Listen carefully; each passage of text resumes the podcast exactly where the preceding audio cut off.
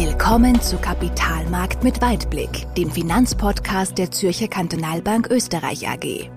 Wir sprechen über Themen, die Anleger bewegen, über das aktuelle Geschehen an den Finanzmärkten und der Weltwirtschaft und wie wir dieses einordnen und bewerten. Und jetzt begrüßen Sie Silvia Richter und Christian Nemeth.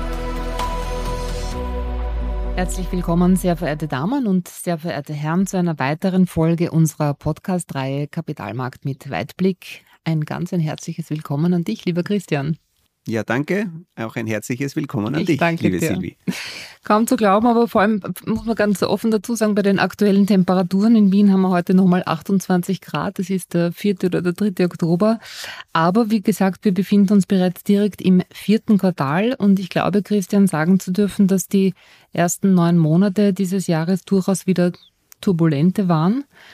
Nichtsdestotrotz freue ich mich besonders, dass wir, und das haben wir ganz offen eurer langfristig ausgerichteten Strategie im Asset Management zu verdanken, wieder auf wirklich exzellente Zahlen zurückblicken können. Es freut mich besonders, muss auch sagen, die ausgewogene Strategie, die ich immer sehr gerne als, als äh, Königsdisziplin bezeichne, mit einer Mischung aus circa 50 Prozent Aktien, 50 Prozent Anleihen, hat eine Entwicklung von knapp 5 Prozent gemacht in den ersten neun Monaten. Die aktienlastigen Mandate kratzen knapp an der 10 Prozent Hürde. Bei beiden Mandaten muss man eigentlich sagen, hätten wir es noch einmal im Juli oder im August angesehen, wäre es sogar noch einen Tick besser Stimmt, gewesen. da waren wir, waren wir noch mal höher, ja. Genau. Und das Schöne, auch die Anleihenstrategie kam natürlich besonders aufgrund des hohen Zinsniveaus auf eine sehr attraktive Entwicklung hier zu date verweisen. Und die Frage, Christian, die sich jetzt in vielen Kundengesprächen immer wieder stellt äh, und die auch im Raum steht, ist, wie man sich diese hohen Zinsen nun auch langfristig ähm, einlocken kann, wenn ich es mal so bezeichnen darf. Insofern bringt mich das zu meiner ersten Frage. Ist dieser Zinsgipfel, wie er so oft beschrieben wird, tatsächlich schon erreicht? Und wenn ja, wie lange denkst du, wird dieser anhalten? Also um die Frage ganz konkret zu beantworten, ja, wir haben den Zinsgipfel erreicht. Mhm. Tatsächlich. Ja, und Also keine weiteren Zinserhöhungen mehr in den nächsten kommenden Monaten. Wir gehen nicht davon aus. Mhm. Also es ist ganz klare Mhm. Nachricht. Wir glauben, dass der Zinsgipfel erreicht ist. In beiden Märkten, entschuldige, Dollar, Euro. Ja, und Okay. nicht nur jetzt was äh, Euroraum und, und Dollar betrifft, sondern auch was die SNB, also Schweizer Franken betrifft, auch Bank of England. Wir, wir gehen davon aus, dass der? Zinsgipfel erreicht ist. Okay. Ja. okay. Und auf der einen Seite ist es immer ein bisschen heikel, sich da ganz konkret äh, rauszulehnen und zu sagen, na, Zinsgipfel ist erreicht. Und ich sage mal, ja, es ist nicht auszuschließen, dass vielleicht irgendwo noch ein Schnaps noch dazukommt. Ja, also das haben auch die Notenbankvertreter auch immer so kommuniziert. Trotzdem glauben wir, dass mit den etwas äh, nachlassenden Inflationsraten jetzt auch mehr drauf geschaut wird, wie wirkt das alles. Ähm, Hat immer zeitliche Verzögerung von, von den Zinsanhebungen. Und deswegen glauben wir, ja, Zinsgipfel ist erreicht. Nur Zinsgipfel, das klingt immer so, also wir sind ja eine Bank mit Schweizer Wurzeln, ja, klingt immer so nach Matterhorn, ne? es Ja. geht steil rauf und äh, kaum ist man oben, geht es auf der Steil anderen Seite runter? steil wieder runter. Okay. Und das ist es nicht, also es ist vielleicht eher so, so Tafelbergmäßig, also wir Mhm. wechseln die Region, sondern es ist eher ein, ein Plateau. Okay. Und ich glaube, das ist auch das, was die Märkte jetzt so stark bewegt hat. Also du hast ja eingangs die Zahlen noch ein bisschen genannt von, von unseren äh, Strategien. Und das Thema ist, dass sich jetzt schon ein, eine gewisse Veränderung von der Wahrnehmung insofern dargestellt hat. Wir haben über Monate immer diskutiert, wo ist die Terminal Rate? Also wo ist dann der endgültige Zinsgipfel? Und ist der halt jetzt dann bei 4,50 oder in Amerika halt äh, über 5 Prozent oder wo ist dann genau diese Rate? Ja? Und das, de, diese Diskussion hat abgeebbt und es ist jetzt für die Märkte weniger relevant, ob jetzt von mir aus noch ein, ein Minischritt irgendwo kommt oder nicht kommt, auch wenn wir davon nicht ausgehen. Aber es ist die Frage, wie lange bleiben wir auf diesem Genau. doch eher restriktiv wirkenden Zinsniveau. Ja? Mhm. Und äh, wenn du dich zurückerinnerst, so im Frühjahr hat es ja noch Fantasien gegeben, die Märkte haben eingepreist, dass vielleicht die amerikanische Notenbank jetzt schon im Herbst die erste äh, Zinsentwicklung wieder in die andere Richtung macht, also wieder mal eine Senkung. Macht. Mhm. Und das ist vom Tisch. Also wir gehen davon aus, dass äh, die ersten Signale in diese Richtung im Frühjahr kommen. Auch hier eher wahrscheinlich die Amerikaner wieder Vorreiter sein werden. Und ähm, bis dahin bleiben wir auf diesem hohen Zinsniveau. Ja, und das, das ist auch genau das, was die Märkte jetzt auch, wenn man sich so anschaut, im, im September sehr stark beschäftigt hat, äh, sich auf dieses neue Niveau einzustellen. Und dass es eben, der, der, der neue Slogan ist Higher for Longer. Also es geht nicht mehr darum, wo ist jetzt das Ende dieser Entwicklung, sondern wie lange bleiben wir dem und wie lange wird diese Periode dauern. Und das ist das, was die Märkte beschäftigt. Und wenn man sich anschaut, es sind ja jetzt nur die Zinsen hoch, sondern auch die Renditen sind auch jetzt nochmal im, im September in den meisten Regionen gestiegen. Habe mir es auch nochmal angeschaut, also jetzt für, für zehnjährige deutsche Bundesanleihen sind wir so die Referenzgröße im Euroraum 0,37 äh, im zehnjährigen Bereich zugelegt. Die Amerikaner waren, waren noch ein Tick mehr, Kanada nur ein bisschen mehr, selbst die Schweizer Eidgenossen ähm, knapp 0,3 äh, jetzt beim zehnjährigen Bereich zugelegt. Ja. Und das ist schon, also wir haben jetzt äh, deswegen auch eine sehr starke Synchronität auch an den Märkten gesehen. Also Aktien und Anleihen sind in diesem Monat sehr stark in Tandem gelaufen, waren beide rückläufig. Ähm, ich glaube nicht, dass es jetzt wieder so ein, ein Fall wird, der über Monate anhalten wird, äh, weil, glaube ich, auch die Einflussgrößen sich wieder differenzieren werden. Aber das war halt jetzt so das Thema, ähm, ja, dass beides im Moment gelitten hat und ähm, Ende August hat es ein bisschen besser ausgeschaut als jetzt im, im Ende September, aber es ist immer noch äh, insgesamt ein, ein durchaus positives Jahr. Mhm, mh. Und wenn man jetzt auch schaut, was hat das für Auswirkungen auf die Volkswirtschaft? Ähm, wir gehen natürlich davon aus, dass die, die Wachstumsperspektiven äh, jetzt ähm, schlechter werden in den nächsten Monaten. Ja? Also es gibt einige Regionen, die haben schon zwei negative Quartale oder gehen jetzt ins, nächste, ins zweite negative Quartal, werden in eine zumindest technisch gesehen Rezession fallen und wenn nicht, dann halt doch mit deutlich niedrigeren Wachstumsraten ähm, äh, auskommen müssen. Ähm, vielleicht Ausnahme ist ein bisschen so Amerika, die jetzt gerade im, im dem abgeschlossenen äh, dritten Quartal, auch wenn die Daten noch dauern, bis sie dann validiert sind, ähm, sehr gut unterwegs waren, also deutlich besser als viele andere Regionen. Also es zeigt sich wieder mal, dass halt andere wirtschaftliche Bereiche durchaus resilient sind. Mhm. Du, äh, Stichwort USA, weil du gerade erwähnt hast, ähm, ich habe letztens in einem doch sehr interessanten Artikel gelesen, dass sich die amerikanischen Handelsbeziehungen zu Mexiko sehr intensiviert haben sollen, Richtig, was mich ja. persönlich sehr überrascht hat. Wir haben uns auch gestern kurz darüber ausgetauscht. Vielleicht kannst du da das ein oder andere Wort einmal dazu sagen, bitte? Ist da eine ja. Trendwende? Ja, also das ist vielleicht, ist vielleicht schon noch ein bisschen so ein Thema, das nicht alle unsere Hörerinnen und Hörer so am Radar haben. Ja, mhm. ist vielleicht auch jetzt nicht das Thema jetzt vielleicht unmittelbar auch für die Finanzmärkte jetzt eins zu eins, aber es zeigt mhm. schon, weil wir auch immer wieder über dieses Thema äh, Deglobalisierung sprechen und dass die Handelsbeziehungen ähm, sich schon verändert haben durch politische Störungen, China, Amerika, aber auch durch genau. den Ukraine-Russland-Krieg, ja. ja.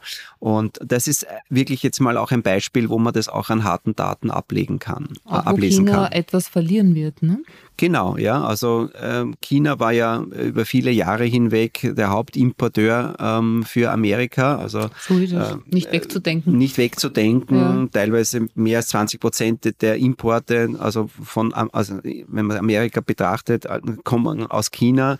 Und äh, das ist rückläufig gewesen, wenn man sich zurückerinnert. Das hat begonnen äh, damals durch die politischen Störungen schon unter der Trump-Administration, ist jetzt durch Biden jetzt einmal auch noch nicht jetzt auf einem Kuschelkurs Kurs.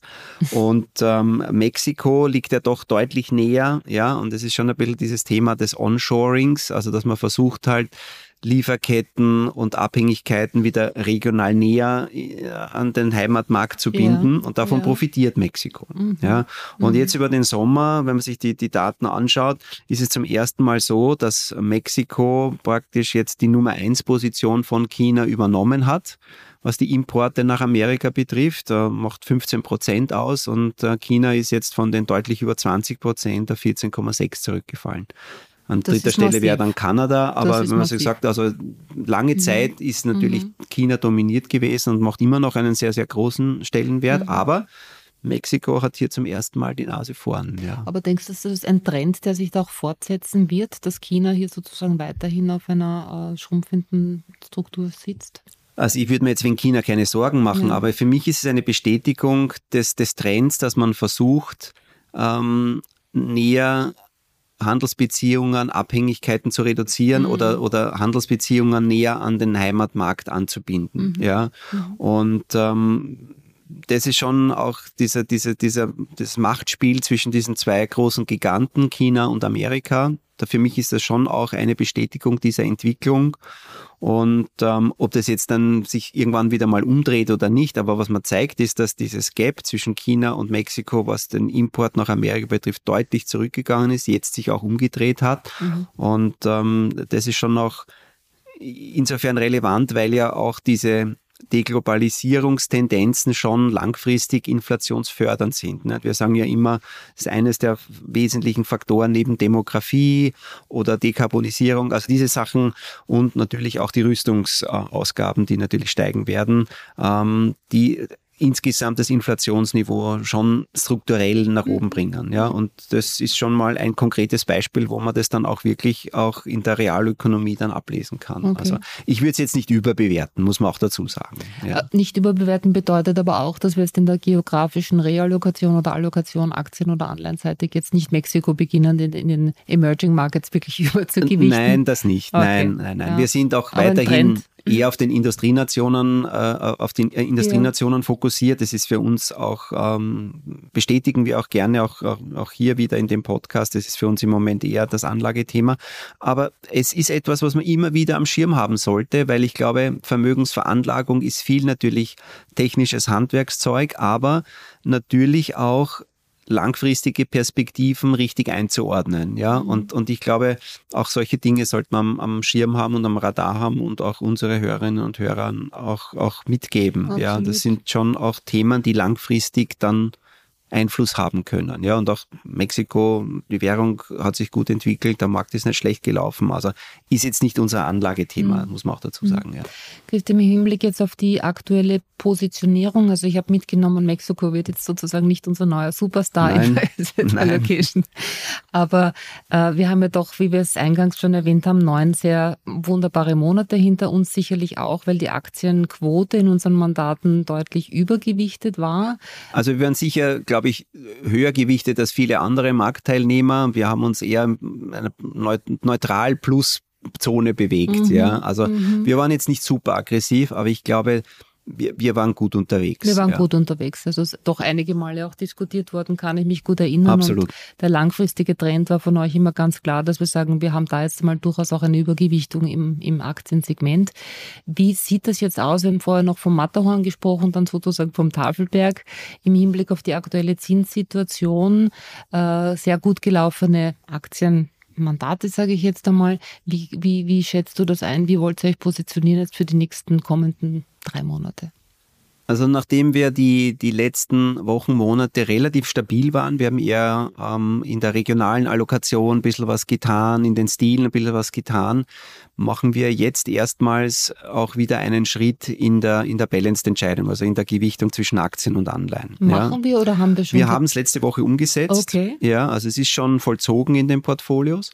Und zwar haben wir erstmals jetzt wieder eine leichte Untergewichtung auf der Aktienseite mhm. vorgenommen. Mhm. Und ich möchte auch vorausschicken, es ist jetzt nicht, dass wir da jetzt ähm, massive Unwetter vor uns sehen. Das ist es nicht. Aber ich glaube, man muss die Risikofaktoren schon auch immer wieder äh, ins Kalkül ziehen und es sind halt schon mehr, mehr Störungen jetzt aufgezogen. Ja, also die, die, die Zinsgipfel, Plateau-Diskussion, die Renditen sind gestiegen, der Erdölpreis ist deutlich angestiegen. Ja, also die Saudis haben ja da weiterhin ihre Förderkürzungen äh, bestätigt. Ja, also wir waren jetzt Klar. bei Brent äh, bei 95 ja, pro, pro Fass Rohöl. Ein bisschen ja. untergegangen, glaube ich, in den ganzen Medienberichten ja, ja. immer wieder. Aber, das, ja. aber, aber es zeigt, dass wir schon mehr Risikofaktoren natürlich haben. Ja, wir, wir, wir kommen in eine Periode, wo das Wirtschaftswachstum äh, mau sein wird oder, oder zumindest unterdurchschnittlich. Ähm, wir sehen, dass die Arbeitslosigkeit ansteigen wird. Ja, das ist alles richtig und wichtig im Hinblick, dass die Inflation nach unten geht. Mhm. Aber das ist natürlich jetzt nicht immer nur förderlich jetzt für die Unternehmensperspektive und für die Gewinnentwicklung. Ja, und, und um den äh, etwas Rechnung zu tragen, ähm, sind wir auf eine leicht äh, untergewichtete Position gegangen. Vor allem auch, weil man sagen muss, die, die Renditeniveaus sind wirklich attraktiv jetzt, ja. Und in einem gemischten Mandat, wo ich sowohl Aktien als auch Anleihen genau. habe, bekomme ich natürlich über die Anleihenseite jetzt doch ein auskömmliches Einkommen über die laufende Verzinsung und über die Renditen. Wo wir auch wieder ein bisschen bei dem Einloggen sind, wo man sagt, ich nehme natürlich jetzt ein bisschen etwas von den, von den Aktiengewinnern mit und locke es unter Anführungszeichen am Zinsmarkt. Ganz genau. Und das ist die Überlegung. Ja. Und wir mhm. haben uns das auch zum mhm. Beispiel mal angeschaut. Erinnere dich, vor, vor eineinhalb, zwei Jahren mit der Negativzinsperiode ähm, hattest du ja keine laufende Rendite auf der Anleihenseite. Ne? Das heißt, du konntest nur dann Geld verdienen, wenn die Zinsen noch weiter gefallen sind. Genau. Und, und jetzt ist die Situation ja praktisch in allen wichtigen Märkten so, dass ich eine auskömmliche laufende Verzinsung habe. Und ähm, selbst wenn die Renditen noch um einen Tick steig, äh, steigen sollten, dann habe ich über diese laufende Rendite ja einen Schutzpolster. Ja? Der berühmte Airbag von Der berühmte Airbag, genau. Das heißt, selbst wenn es jetzt nicht genau vom Timing her jetzt äh, der, der, der, Höhepunkt sein sollte, mhm. ja, auf der Rendite-Seite, dann ähm, habe ich über die, die, jeden Tag, wo ich investiert bin, einen, einen positiven Cashflow über die Rendite. Mhm. Ja. Und ähm, wenn, wenn, wenn wir dann irgendwann einmal nächstes Jahr dann in die Richtung erste Leitzinssenkungen schauen werden und vielleicht auch die Renditen dadurch fallen, also für die langlaufenden Anleihen, ja, dann habe ich natürlich einen zusätzlichen Boost. Ja? Und, und äh, wenn man sich so eine Heatmap macht, also wo wie lang bleibe ich im positiven Bereich, ja, dann kann ich in, in den einen oder anderen Regionen schon einiges noch vertragen an Renditesteigerungen, ohne dass ich da jetzt massiv in Gefahr laufe, dann einen negativen Beitrag fürs Gesamtportfolio zu haben. Mhm. Ja.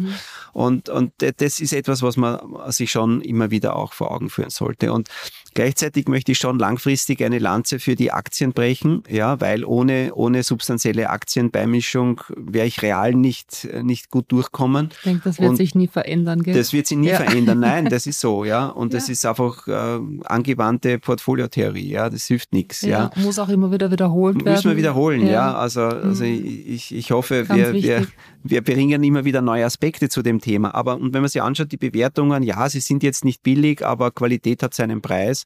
Und deswegen im Moment mal taktisch ein mhm. bisschen mhm. defensiver, ein paar Chips vom, vom Tisch nehmen, aber keine massive Veränderung mhm. und, und mal schauen, bis der Markt wieder auch da durchblickt, mhm. durch den. Tafelberg. Mhm. Und dann geht es auch relativ rasch wieder. Also ich vermute mal, wir werden dann äh, auch tendenziell eher wieder dann zukaufen, aber im Moment halten wir mal ein bisschen, mhm. bisschen mal die Füße stiller und, ja. und sind ein bisschen defensiver. Okay, also schön zu hören, dass wir reduzieren etwas die Aktienquote und machen es nicht so, wie manchmal auch immer gern gesagt wird, das berühmte Market Timing. Man muss jetzt sozusagen alles wieder mitnehmen und dann glauben, den richtigen Moment zu erwischen, dass man wieder hineingeht, sondern wir reduzieren leicht, nehmen hier Gewinne mit. Ganz genau. Parken auf einen sehr schönen Rendit- oder Yield-Niveau sozusagen auf der Anleihenseite ein und betrachten den Tafelberg Berg mit, mit Blick in Richtung zweites Quartal.